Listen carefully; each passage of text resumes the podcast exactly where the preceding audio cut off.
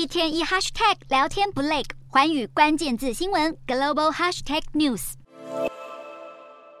美国流行天后泰勒斯的时代巡回演唱会正如火如荼进行中，在 Instagram 上拥有超过两亿粉丝的她，常常演出一票难求，所到之处必然会掀起一波泰勒斯狂潮，带来的文化观光以及经济影响甚巨，甚至让泰勒斯经济学一词因此诞生。多家外媒统计，泰勒斯这场世界巡回演唱会在美国境内所创造的收益就可以达到超过台币一千四百亿元，这样的金额甚至超过全球不少国家的 GDP。只能说，这位国际巨星的铁粉真的是太疯了。更夸张的是，还有学者将在明年二月于澳洲举行全球首场泰勒斯研讨会。泰勒斯自出道后就创作出大量脍炙人口的歌曲，不但旋律抓耳，让人朗朗上口，歌词阐述。述的议题也掀起各种话题，包含厌女情节、取消文化以及多元性别议题等等。这掀起了学者们的好奇心，